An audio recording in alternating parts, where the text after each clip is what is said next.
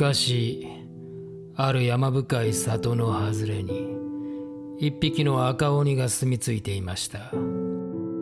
鬼の里はもっと山奥の谷底にあったのですが赤鬼は人里に近い場所に住んでいました。鬼と人間は憎しみ合い人間は鬼の力を恐れ鬼は人間の知恵を恐れていました。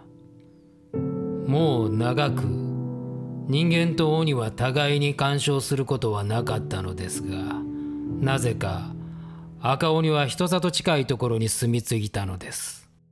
それには少しばかり悲しいわけがありました。よしこの立て札を立てておこう。少しでも人間が怖がらないようにしておかなくっちゃ。赤鬼は住処の前にわざと居場所がわかるように立て札を立てました。それは赤鬼が人間と少しでも近づきたいとの思いからでした。しかし人間たちは鬼の里に近い山深い場所に来る者はおらず赤鬼の試みは無駄なようでした。人間の警戒心の強さを知っている赤鬼は自分から人間の里に近づくことはせずひたすら待ち続けていました。そんな折一匹の青鬼が赤鬼を訪ねてきました。青鬼は鬼の里の嫌われ者で鬼の里を出て暮らしていましたが不思議と赤鬼を気に入り時折訪ねてくることがありました。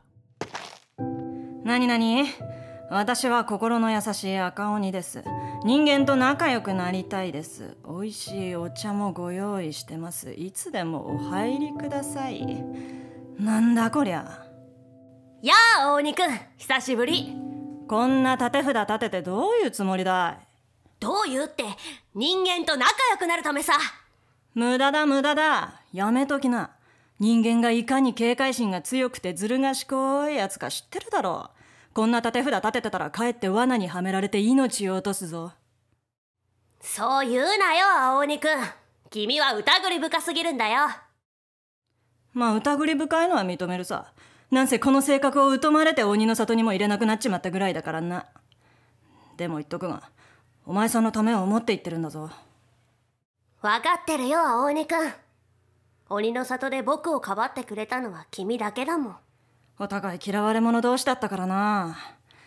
まあ俺はこのひねくれた性格が災いして嫌われたわけだから自業自得ってもんだが。お前さんの場合はお前さんの責任じゃないからな。気の毒なこった。その話はいいよ。よくないさ。お前さんが人間と仲良くなりたいのはお前のおっかさんが人間だったからだろ。だからお前は人間と仲良くなりたいんだろうが。それはやめといた方がいい。お前のお父っつぁんは人間に騙されて殺されちまった。人間ってのはそういうやつなんだ。てめえらの理屈や常識と合わなきゃ獣のようにこっちを襲ってきやがる。青鬼くん。なんだ？僕そう思わないんだ。確かに僕のお父さんは人間に殺された。でもそれは不幸なお互いの誤解からだったんだお互い時間をかけて理解し合えばきっと平和に一緒に暮らせると思うんだ。人間にはない力が鬼にはあり鬼にはない知恵が人間にはある。鬼と人間が力を合わせればいろんなことができるようになってお互い幸せになると思うんだ。それは夢物語だ。お前さんがどんなにそう思っても相手はそう思っちゃくれねえ。大丈夫だよ。僕はできると思うんだだって僕は人間と鬼の間に生まれたんだから。鬼の里ですら相手にされなかったお前さんがあのずる賢い人間に受け入れられるのかね？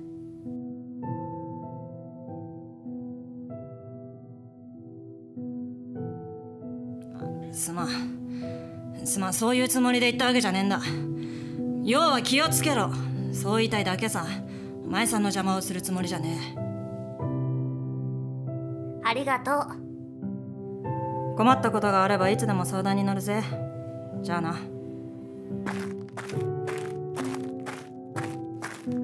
鬼の里で嫌われ者の青鬼でしたがなぜか赤鬼に対しては優しい気持ちになってしまうのでした。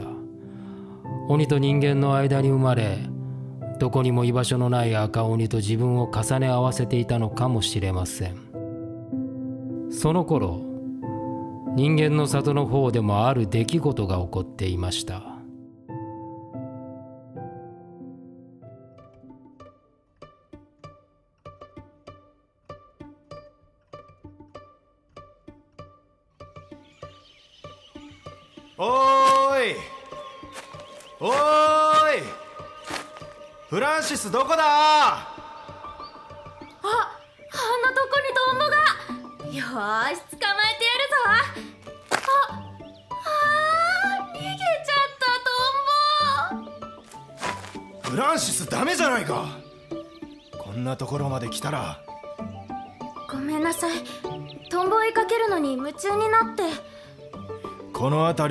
里に近い危険な場所だ。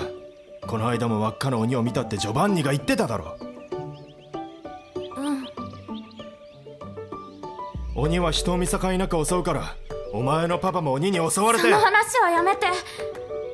そうだったな。すまん。でもこの辺に鬼が住んでるって本当？そうらしい。噂だけどなあのうわびっくりした。鬼かと思った。驚かせてすみません。僕桃太郎と言います。実は鬼を退治しにやってきました。鬼退治？そうです。東の国から海を渡ってやってきたのです。あてもなくさまよっていたのですがそこで偶然話を聞いて。なんでまた鬼退治なんて？名を上げるためです。名をあげる？僕は捨て子で父も母も分かりません。国では赤の他人だったじい様とばあ様が僕を育ててくれたのですがどうしても両親に会いたいのです。そのために有名になって僕の話が両親に届けばと思って。気持ちはわかるけど相手は鬼だから。武芸には自信があります。鬼を退治すればお父さんとお母さんに会えるの？ねはい。え手伝ってあげようよ。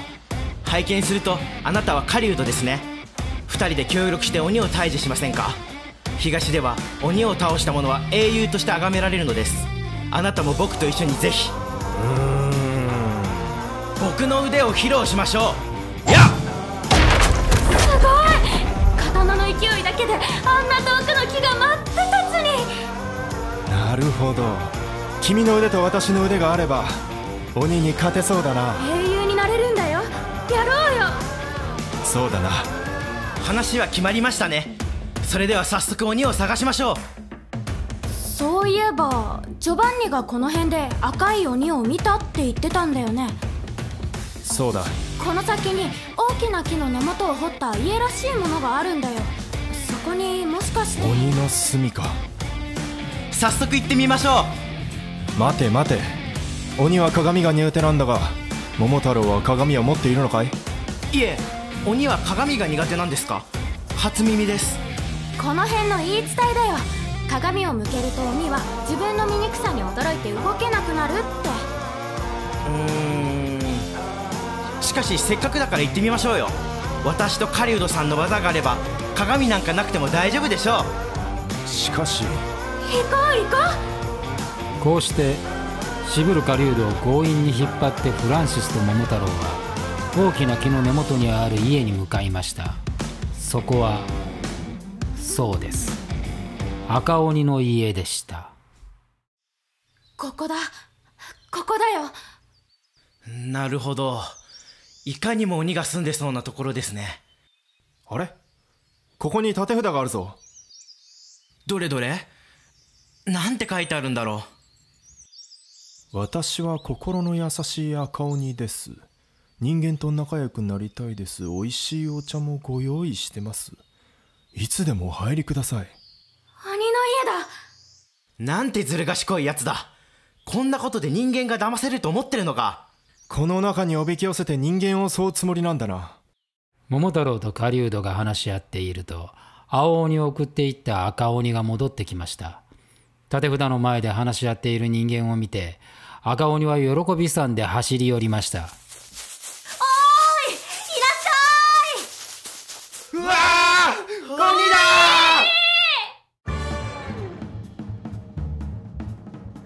ないよ。僕は君たちと友達になりたいだけなんだ。も桃太郎君早く刀を抜いて。腰が抜けて刀が抜けません。なんて情けない。だだって鬼を見たのは初めてなんです。怖がらなくていいよ。さあさあ中に入ってお茶を入れるから。食べられる。だから食べたりしないよ。安心して。この野郎。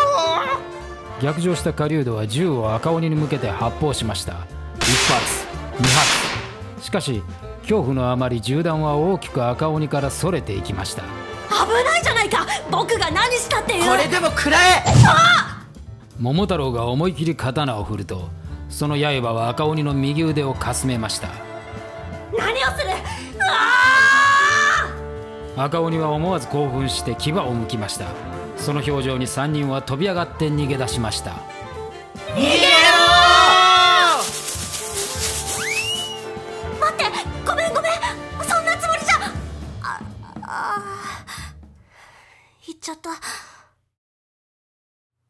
で僕は何にも悪いことしてないのに立て札も一生懸命作ったのになんでなんで誰も分かってくれないんだ。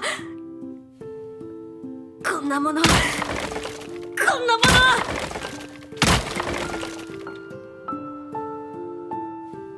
の。赤鬼は立て札を引き抜きむちゃくちゃに壊しました。そしてその場にうずくまり泣きました。それからしばらく赤鬼は家に引きこもり一歩も外に出ようとはしませんでした。そんな赤鬼のもとに青鬼がやってきました。青鬼は赤鬼の話を一部始終聞いてある提案をしたのです。君が村を襲う？そうそこをお前さんが現れて俺をやっつける。そうすりゃ人間どもはお前さんを信じるだろう。ダメだよそんなこと。よく聞け。人間ってやつは自分たち以外のものを簡単に信じねえ。それはお前さんもよく分かったろう。ん。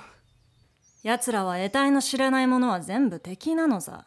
頭の中は敵と味方しかねえんだよ。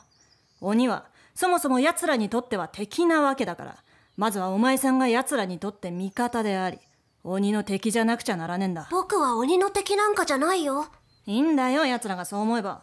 嘘も方便ってこった。そんな騙すことは嫌だな。だったら人間と友達になろうなんざ考えるのはやめるこった。あんな疑り深い奴らの信用を得るのはそうまでしないと無理なこった。この疑り深い俺が言うんだから間違いない。でもそれじゃ君があんまり俺のことは気にするこったね。鬼の里にもいられない天涯孤独の身だ。今さらお前さんのために悪役になることなんか兵でもね。嫌われ者の役得よ。僕は君のことが好きだよ。ありがとよ。そんなおめえにしてやれることがあるんだから俺も幸せもんってこった。それじゃあ早速今から村に向かうぜ。お前さんはちょっと遅れてくるんだな。そんな急に。善は急げって言うだろ。うそれじゃあなそう言って青鬼は赤鬼の家を出て村に向かいました。それから数時間後狩人の家に桃太郎とフランシスは集まっていました。彼らは改めて鬼退治の相談をしていたのです。今度こそしっかり仕留めよ急に積極的になりましたね。う鬼に手傷を負わせることができたんだからね今度は鏡を用意してしっかり準備をしよそうですね。でも。うでも？なんだいフランシス？あの鬼なんか悪いやつじゃないような気がしたんだけど。どういうことだい？なんか友達になりたいとか言ってたし。それが奴らの手なんだって。安心したところを襲うのさ。そうかな鬼の気持ちがどうであっても鬼は退治しなくちゃならないんだ。え？鬼は人間の敵なんだよ。敵に情けを見せちゃいけない。躊躇なく倒さなきゃいけない。よくわかんないや。どんなにいい顔したって奴らは鬼なんだよ。鬼を倒したら村のみんなも安心する。鬼が生きてりゃそれだけで村は不安になる。どっちがいいと思う？わかんない。フランシスはまだ子供だから仕方ないさ。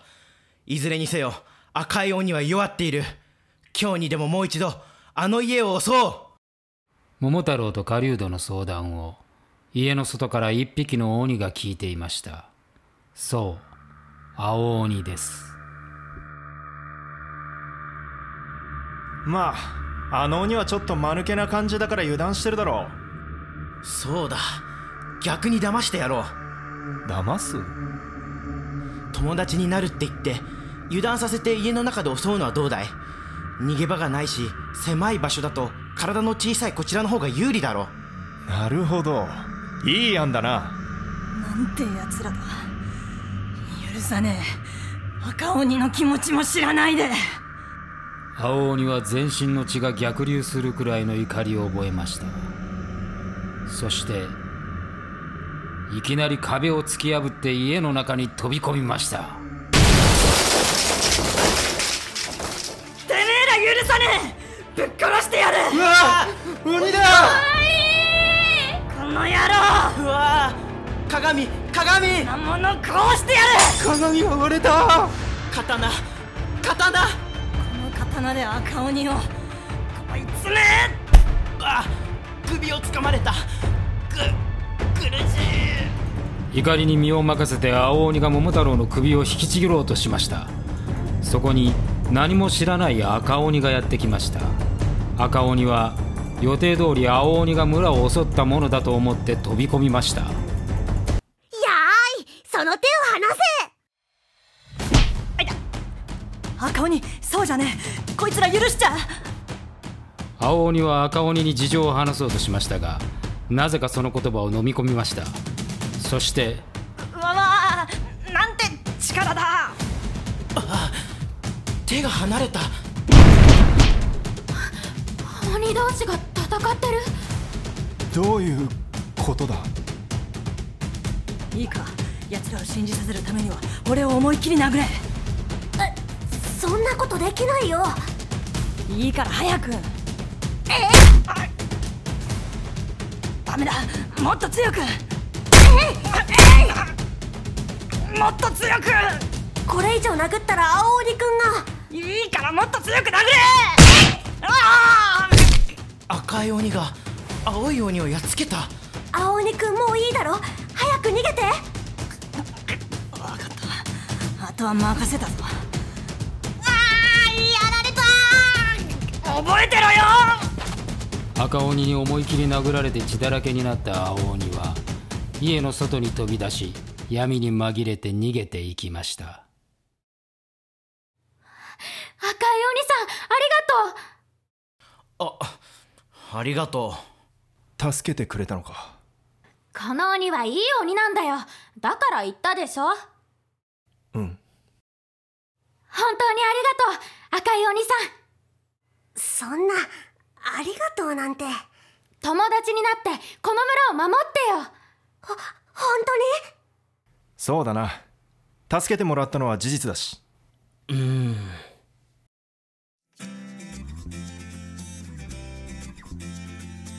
桃太郎は不満そうでしたが赤鬼は村の人から受け入れられるきっかけをつかみました。それから幾日かが過ぎました。赤鬼は村に通って一生懸命人間と仲良くなることを努力しました。その努力の甲斐もあって赤鬼は村人に受け入れられることができました。村人の説得にはフランシスの力が大きくフランシスと赤鬼はお互いに信頼するようになりました。その間赤鬼は青鬼のことが気になっていましたが青鬼からはきつくほとぼりの冷めるまでは会いに来てはいけないと言われていたので赤鬼は我慢して青鬼の元には向かいませんでした。それでも青鬼のことをふと忘れてしまうくらい村での生活は赤鬼にとって充実したものでした。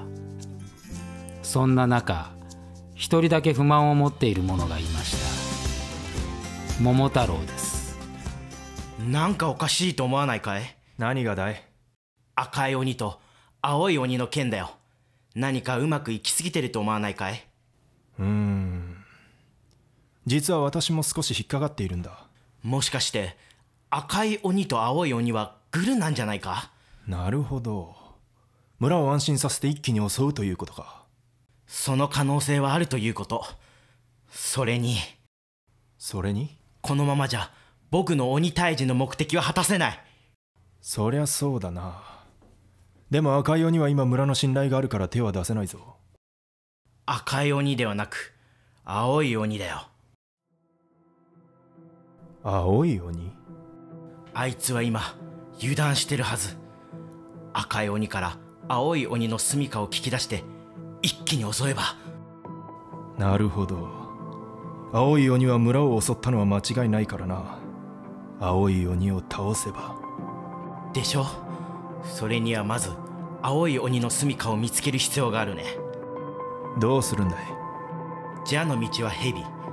赤い鬼から聞き出そう。そんなことできるのかい？もしあいつらがグルだったら絶対教えないじゃないか。フランシスに聞き出させよう。赤い鬼はフランシスと特別仲がいいから。なるほど。赤い鬼はフランシスなら心を許してるからうまくいきそうだな。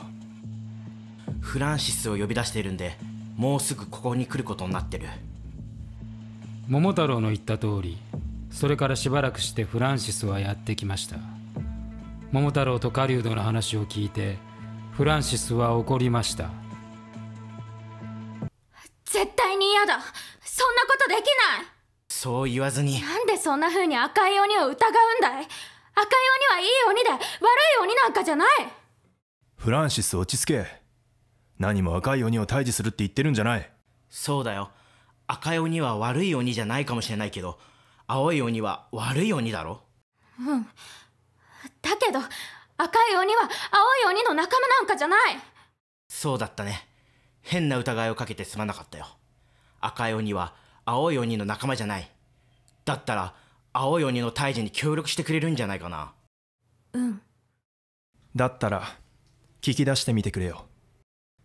そんなに直接聞き出さなくてもいいんだよ。うまく聞き出してくれれば。でも。フランシス忘れちゃいけない鬼は人を襲うんだ。お前のパパも鬼に襲われて死んだ。赤い鬼はそんな鬼じゃなかったとしても青い鬼は間違いなく人を襲った。だから退治しなきゃならないんだ。わかるだろう。ん。だったら赤い鬼から青い鬼の住処を教えてもらって。もし赤い鬼が知らなかったらそれはそれで仕方ない。村の安全のためなんだ。分かったよこうしてフランシスはしぶしぶ桃太郎と狩人の頼みを聞き入れました。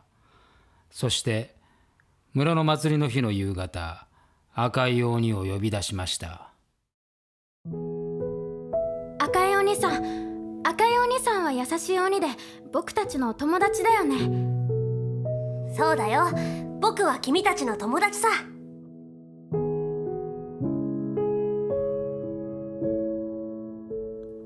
全ての鬼が赤い鬼さんみたいな優しい鬼だったらいいのに。そうだね。鬼と人間がもっと仲良くなれたらいいな。どうして青い鬼さんは人を襲ったの？それは。赤い鬼は思わず本当のことを話そうとしましたがやはり青い鬼からきつく秘密にすることを言われていたことを思い出して口をつぐみました悪い鬼はいなくなればいいのに。僕のパパも鬼に殺されたんだ。そうだったの？ごめんね。赤い鬼さんが謝ることないよ。悪いのは人を襲う鬼なんだから。青い鬼はそんな鬼じゃ。何？ううん。なんでもない。なんでもないよ。青い鬼はどこに住んでるんだろうね。え？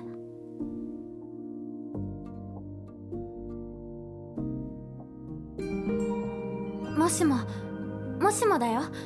ちゃんと謝ってくれるならみんな許してくれると思うんだけどな本当に？本当だよ。ねえ赤いお兄さん。僕と一緒に青いお兄さんのところに行ってみんなに謝るように言ってみようよ。本当に？本当に許してくれるの？本当だよ。それは青い鬼も喜ぶよ。青い鬼はどこに住んでるの？僕の家からもっと西の外れの岩山の頂上にある洞窟さ。今度行こう。ん行ここ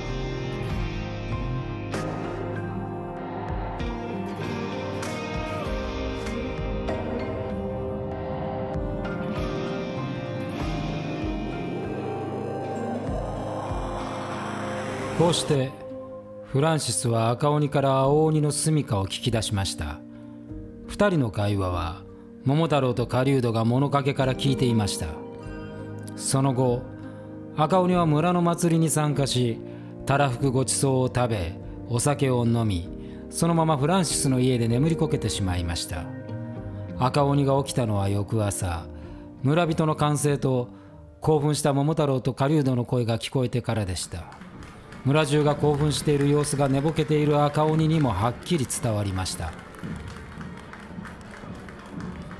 鏡で動けなくなったところを桃太郎が刀でバッサリやったんだ。そしたらすごい力で殴りかかろうとしたんだけどそこを狩人さんが鬼の目を打ち抜いたんだ。目が見えなくなってもすごい勢いで暴れてね。その首めがけて刀を振り下ろしたらさすがの青い鬼もイチコロさ。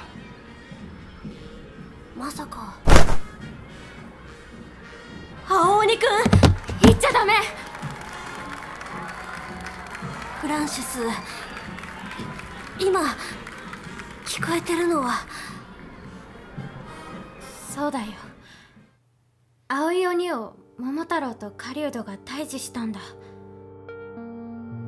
なんでなんでそんなことを？だって青い鬼は悪い鬼だから。青鬼くんは悪い鬼なんかじゃない。赤いお兄さん。青鬼くんは友達思いのいい鬼なんだ。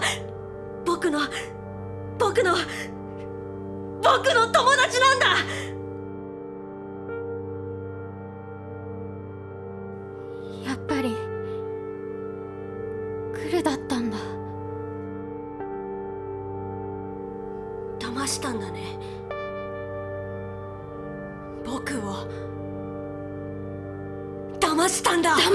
赤いお兄さんの方じゃないか。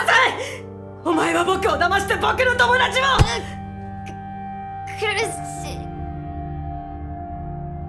赤鬼は怒りで赤い顔をさらに真っ赤にしてフランシスの首をつかみました。怒りだけが赤い鬼を支配していました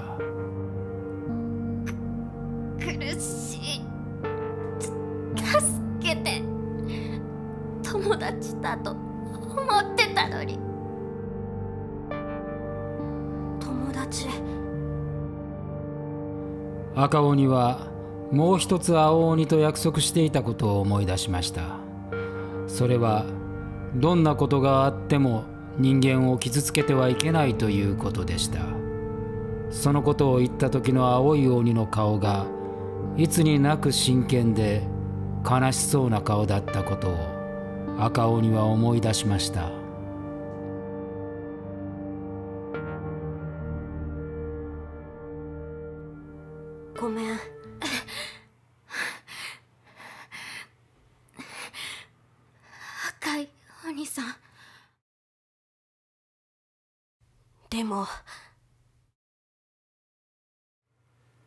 でも君は友達じゃない。え？僕の友達は？赤鬼はフランシスを振り払って外に飛び出しました。外には青鬼の首を掲げる桃太郎と狩人。そして村の人々がいました。赤鬼は力ずくで青鬼の首を奪い取りました。そして一目散に駆け出しました。後ろから狩人が銃を撃ちかけてきました。桃太郎の刃が風に乗って赤鬼の背中を裂きました。それでも赤鬼は振り向かずただただ駆け抜けました。赤鬼の両目からは赤い涙が滝のように流れていました。青鬼くん青鬼くん何度も何度も赤鬼は叫びました。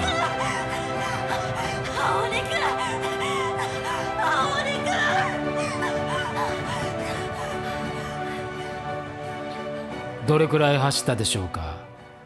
赤鬼は青鬼の家にたどり着きました。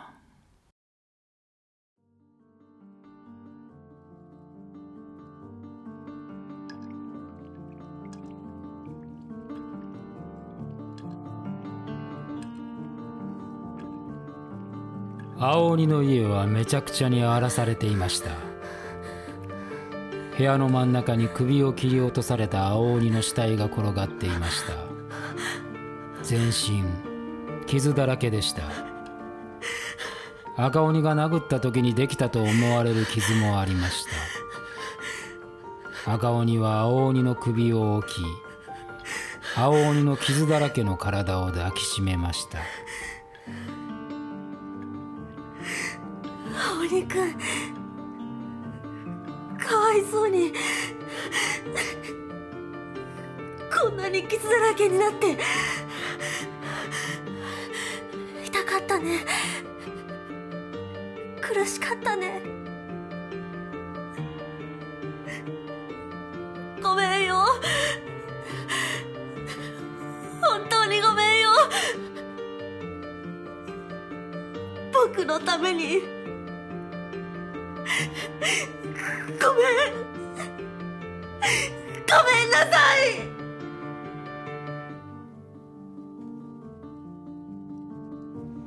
赤鬼の涙は首を失った青鬼の体を濡らし続けました。ただただ赤鬼は後悔の念と悔しさそして青鬼に対する思いだけが全てを包んでいました。どれくらい泣いたでしょうか？赤鬼はふと青鬼が右手に何かを握りしめていることに気づきました。それは一通の手紙でした。宛先は赤鬼になっていました。赤鬼へ。これをお前さんが読む頃には俺はこの世にいないだろう。人間どもは必ず俺を殺す。でも悲しむことはない。でもそれは悲しむことはないそれは初めから分かっていたことさ。俺は鬼の里にも住めないはぐれ者。そんな俺を相手にしてくれたのはお前さんだけだった。お前がいなかったらもっと早くこの世から消えちまってたかもしれない。誰にも相手にされない孤独は死ぬ何倍も辛いもんだ。そこから俺を救ってくれたお前さんのためになるなら俺は何でもやろうと思った。せめてもの恩返しだ。俺が人間どもに殺されることで人間どもは完全にお前を信用するだろう。人間を恨むことはない。なぜなら俺はかつて村人を一人殺したことがある。事故みたいな不幸な出来事だったがこうやって人間どもに殺されてやることでその後悔からも解き放たれる。ありがたいこった赤鬼よ。お前は人間と楽しく暮らせ。俺のことは忘れろ。お前と出会えて本当に楽しかった。そう。お前は俺のたった一人の友達だった。元気でな。アバよ。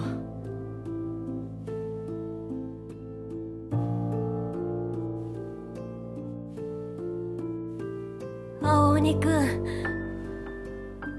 僕はなんて自分勝手な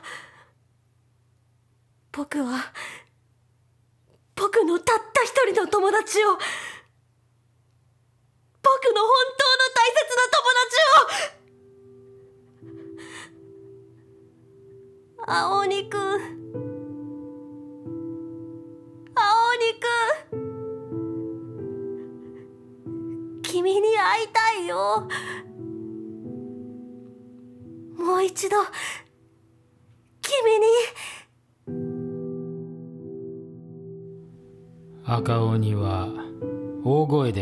した。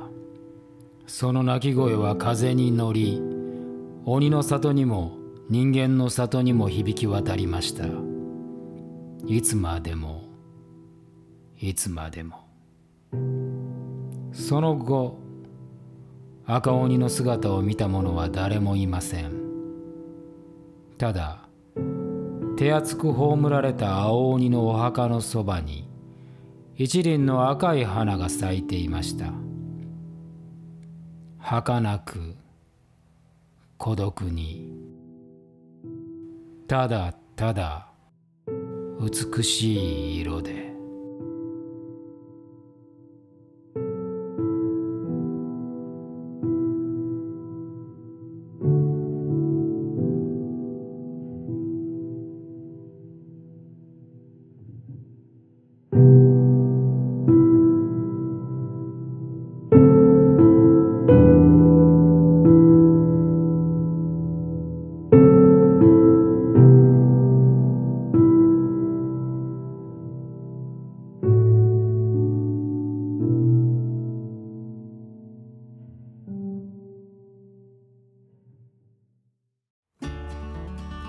泣いた赤鬼 A チームのご視聴いただきありがとうございました。原作の勇者でございます、えー少しばかり、えーこの A チームの解説を行いたいというふうに思います。A チームーは魔界の中でも若手の俳優陣若手中堅の俳優陣で、えー構成をいたしました。赤鬼を木戸丸こと望月綾、えー青鬼をボンジャビこと青山矛で、そしてフランシスをおおぼろことおネクラ猟銃、えーそれからあ狩人を豊臣秀頼ことお滝谷月、えー桃太郎をおアントロメダ剣というような布陣で、えー行って、えーまいりました。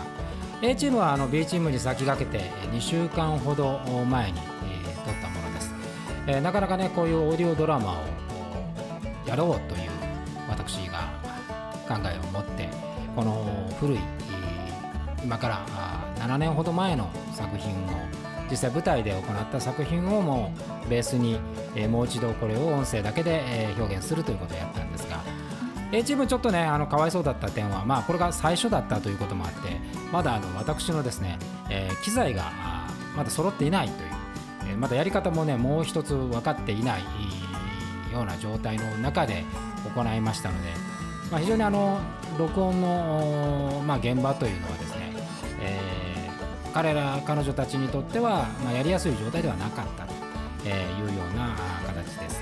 でまたまあこういうね、えっと、今コロナの状況ですから3密を避けるということで演者もなる限り一緒には取らないという方向でやりましたのでまあ通常だとこうお芝居だとね相手のリアクションをこう見ながらお芝居組み立てられるんですけども、まあ、それもない状態の中なんで、まあ、とにかくファーストステップの最初に録音するチームは相手は多分こんな感じで帰ってくるだろうなということをイメージしながら撮るというような形でした。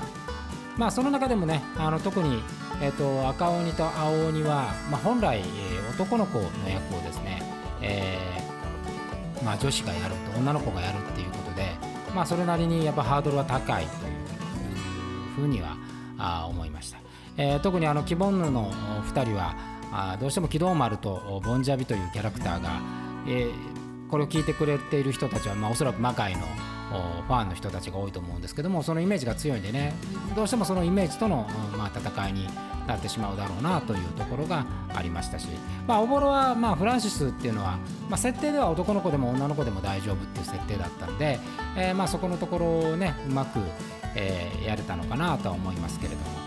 で一方狩人それから桃太郎というところも、まあ、2, 人二人滝谷とアンドロメダ剣も、まあ、多分こういううアフレコみたいなのは初めての経験だったようで、えーまあ、かなりね、あのー録音してるところも戸惑いながらやっていたんですけれども、まあ、自分たちのこう至らない部分なんかも如実にこう分かったんじゃないかなというふうに思います。やっぱ音声はその身体的表現ができないので例えばその豊臣秀頼をやってる滝谷なんかはやっぱりこう彼の持っている運動センスみたいなものが表現まあ、できないわけですから、えー、しかも声で豊臣秀頼とは全く違うキャラクターを演じなきゃいけないということでちょっとねだいぶ考え込みながらやっていたんじゃないかなと。でやっぱりこう声のお芝居になってくると身体表現ができないということはなおさらこう言葉の意味とかえー、そのストーリーの理解とかっていう能力が要求をされます、えー、より深い考察力とより深いこの一言一言っていうのがどういう意味につながっていくのかっていうことを考えなければいけないっていうところがあってやっぱり若いメンバーにとってはそこが非常に難しかったようですねというふうに感じました。で、まあ、やっぱりこう自分を表現したいっていう気持ちのこう演出的な欲と物語のストーリーがどう進んでいくのか相手との関係性みたいなことで、まあ、相当ハードルの高い現場になったのではないかなというふうに思います。まあその上でねやっぱりこう録音環境なんかがこう初めて我々も私もねやっていくことなんで、えーまあ、100%のものではなかったというところはねちょっとかわいそうだったかなという点もありますがそれでもあの全体を通して、え、あのこの今の現在の彼らが考えている表現とか、えー、思いとかっていうのは十分にこの A チーム伝わったのではないかなというふうに思っています。えー、まあ我々が舞台でやっているこう魔界っていうのも2014年にスタートしましたけどえー、プロレスラーが中心で、えー、当時はそのレスラーが演技なんてって相当言われましたし今見返してみるとやっぱり拙い表現の連続でしたが、まあ、6年経ってみて、えー、今やもうそのプロレスラーが演技だとか俳優がアクションだとかって思う人は一人もいない状態になってますんでね。あのこの声の表現っていうのももちろんプロではないんですが、えー、これからどんどん突き詰めていこうというふうに思います。で、えー、この泣いた赤鬼でこう得たものっていうものねこれ当然聞いていただいた人からのフィードバックもそうですしやったものを聞いている本人たちにも、まあ、もちろん私にも、えー、いろんなことを教えてくれる作品ではありました、え、次回あのまあこのオーディオドラマっていうのはこう我々のホームベースである魔界も今新作撮ってますから、えー、さらにこう進化したものになって、えー、いきますしそのまずファーストステップとして第一歩を踏んだという意味では非常に僕はあの意味のある、えー、作品ではなかったかなというふうに思っております。あの本当にね一人一人が、えー、心を込めて、え、プレイしてくれたあ作品でございますので、まああのー、この A チームの作品を聞いて、えー、いろんなね感想があればあのまたツイッターなんかにも書いてもらえたりするととても嬉しいかなと。我々にも本人たちにも、えー、当然それ励みになりますし、えー、次の作品ね。また場合によってはこの作品をもう一回撮り直すっていうこともあのやろうかななんてもう思ってますから是非皆さんのご感想なんかをいただければと思います、えー、まあ、まずはあのこの作品を最後まで聞いていただきまして、えー、ありがとうございました。お礼を申し上げます、えー、勇者でございました。